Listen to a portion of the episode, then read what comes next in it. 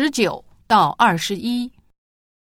最近，日本的一款小游戏《旅行青蛙》在中国人气爆发。它在过去两周内迅速成为中国地区免费下载次数排名第一的游戏。日本的制作团队在接受采访时说：“从来没想过跟谁竞争，也没想在大众范围内流行，只想给一部分人。”带来自由自在的享受。他们甚至不希望维持太高的用户活跃度，理由是考虑到大家手机里还有其他很多游戏要玩，所以不想妨碍用户的游戏生活。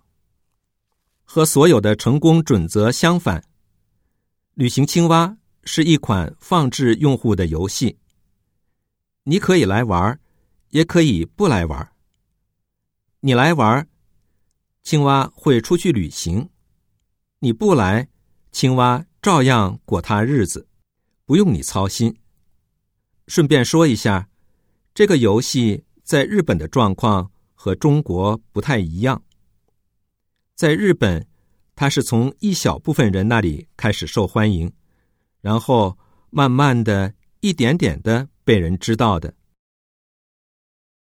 十九，这款游戏制作团队的理念是什么？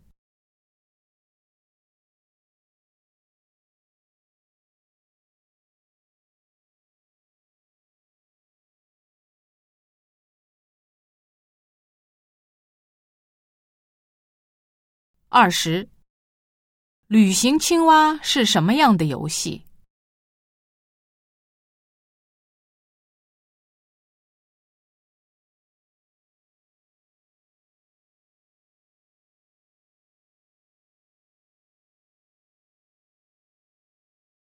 二十一，这款游戏在日本的情况怎么样？